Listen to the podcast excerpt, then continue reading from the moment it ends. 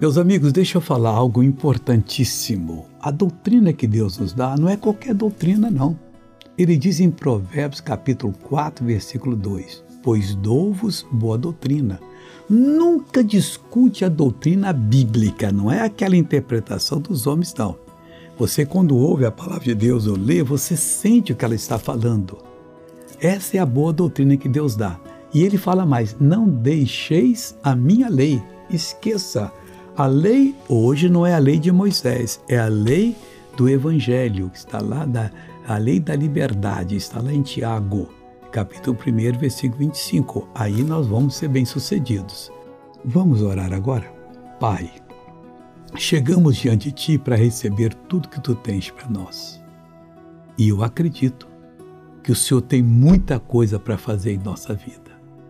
E, Pai, agora, como ministro do teu evangelho, eu uno a minha fé com a fé dessa pessoa e repreendo todo o mal da vida dela. Mal saia, vá embora, em nome de Jesus. Amém.